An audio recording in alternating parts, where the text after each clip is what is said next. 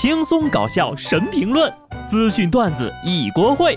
不得不说，开讲了。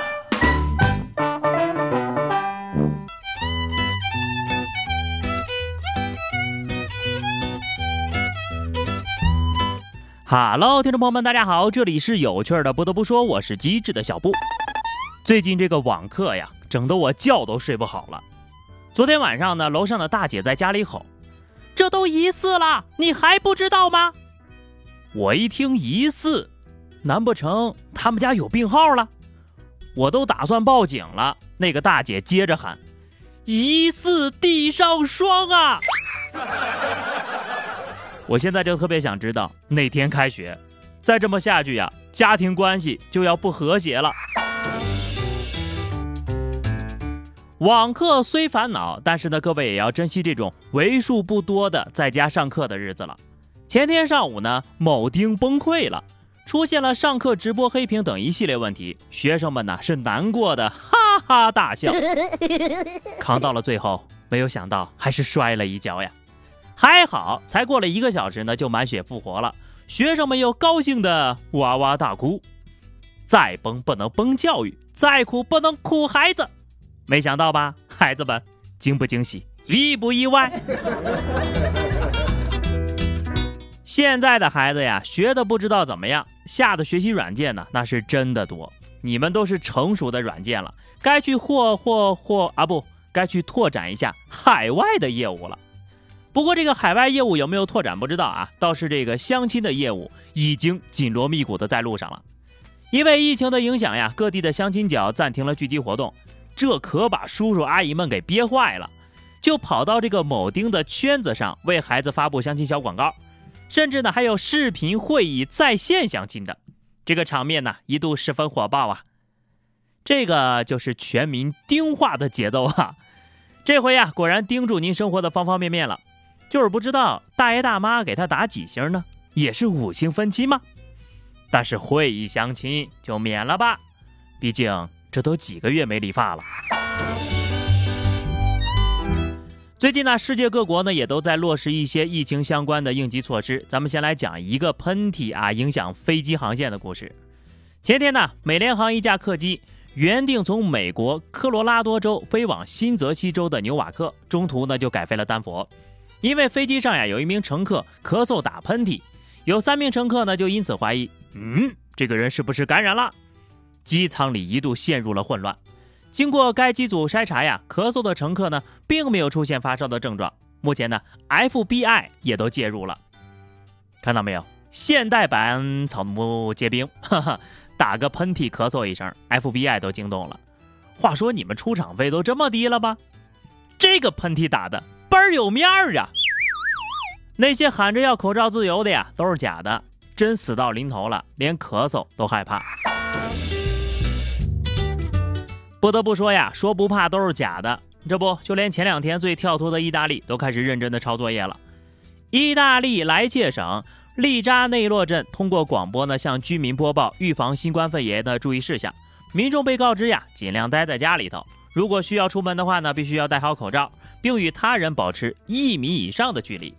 来自红区的人呢，要先留在家里待上十四天。我就说吧，没有人躲得过真香定律。意大利呢倒是抓住了重点啊。不过呢，我们这边电视啊，一个月前就播这集了。下一集呢，就该是村口设路障了。要不然把那个河南村长借给你们过去宣传宣传，无人机喊话也可以借鉴一下。可惜呀，我们那个标语换成你们这个意大利语。大概不够朗朗上口，你们翻译翻译这句啊，“带病回村，不孝子孙”，后面肯定用得上。疫情宣传通过喇叭和音响，便有了生命力、感召力，让防控知识家喻户晓、深入人心，让旧平台发挥了新作用，让小喇叭发挥了大力量，可以鼓掌了。下面呢，换个频道啊，我们来看看教科书级别的错误示范。荷兰首相在新闻发布会上宣布，希望大家呢立即停止握手，改用击肘等其他方式。这话才刚说完，他一转身呢，就和身边的疾控中心专家握了手，之后呢，迅速道歉。这就是典型的嘴上说不要，身体却很诚实。打脸来得太快，就像龙卷风。不过呢，首相以身作则，给大家表演了错误的示范，你们可千万不要学哈。我感觉这个时候应该来一波文化输出啊！你 说我们那个拱手礼可以再现江湖了，做个揖，它不香吗？完全不接触，还可以保持距离。不过呢，各位也都要记住一点：如果说你不戴口罩啊，就是三花聚顶打招呼也没用。涉及到公共安全的事儿啊，都必须得提高警惕。前两天，意大利疾控中心虚惊一场，有居民报警啊，说邻居家的阳台上晒的都是蝙蝠。哈，随随后啊，这个当地的这个警察呀、卫生官员呐，乌泱乌泱去了一大帮，并且封锁了道路。后来才发现，压根儿就没有蝙蝠，那些呀就是晒干的鸡翅。嗯，其实离大老远瞅着吧，还真有点像蝙蝠。不得不说，这没办法怪人家杯弓蛇影呀，因为真的是太像了。再跟各位说个常识，大家都注意点。从海外归国的呢，都要跟所在地区报备啊。这个有的人呢，就是死皮不要脸，心存侥幸。十一号，郑州确诊了一例境外输入新冠肺炎病例，三十岁的男子郭某鹏，本月七号呢，由意大利米兰途经北京转车到郑州。十一号确诊，回到家之后呀，刻意隐瞒了出国旅行史，还乘坐公共交通上下班。这郭某鹏的母亲还说。这回来的时候也没啥症状呀，后来发烧了就给他熬了中药，吃了药就退烧了。而这个郭某鹏呀，自己面对质问却说：“我对疫情不了解。”假期余额不足，郭某鹏为您成功充值。就这货啊，还说不知情呢？你是手机停机了，还是家里断电断网了？对国外疫情的严峻程度心里没点数吗？撒谎都不找个说得过去的借口。我们整个河南啊，就这一例新增。这货所在的小区呀，大概率又得隔离十四天。对相关公交路线的乘客，也要重新进行一番排查。这种人呢，那真的是应了我开头说的那句话了啊：带病回村，不孝子孙呐。算了，不生气啊。说个让大家高兴的事儿：我国的本轮疫情流行高峰呢，已经过去了。国家卫健委公布，三月十一号，武汉只新增了八例，降到了个位数。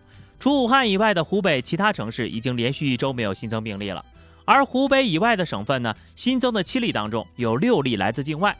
不得不说呀，我们抗击疫情的措施呢是非常成功的，很多地方是值得学习的。但是有些坑呀，我们踩过的，也真心希望其他国家能够成功的绕过去，早点做防备，确保医务人员的安全，这才能有充足的力量对抗疫情。同学们呐，喝着奶茶，逛着大街，随意宠幸火锅店的日子呢不远了。山东潍坊的一家烧烤店也复工了啊！这个顾客打电话说来来一本儿，哈，就是整本菜单全部点一遍。这店长呀，一开始以为是开玩笑呢，经过再三确认之后呀，这三个人忙活了仨小时，搞定了这个大单。老板亲自开车送货上门。顾客表示，这顿外卖花了一千二百多块钱，家里八个人一顿没吃完。不得不说。八个人，人均也就一百多块钱，还没有吃完，挺实惠呀！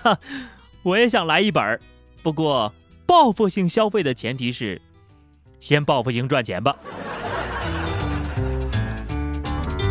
好的，那么以上就是本期节目的全部内容啦。关注微信公众号 DJ 小布或者加入 QQ 群二零六五三二七九二零六五三二七九，来和小布聊聊人生吧。啊，对了啊，又到了这个每周随意吐槽的时间了。今天其实我们可以来聊一聊这个，就是在疫情期间，你身边有没有发生过什么有趣的事情啊？我们一起来交流交流。毕竟在平凡枯燥无聊的宅在家里的生活当中，也有可能出现好玩开心的事情嘛，对吧？下期不得不说，我们不见不散吧，拜拜。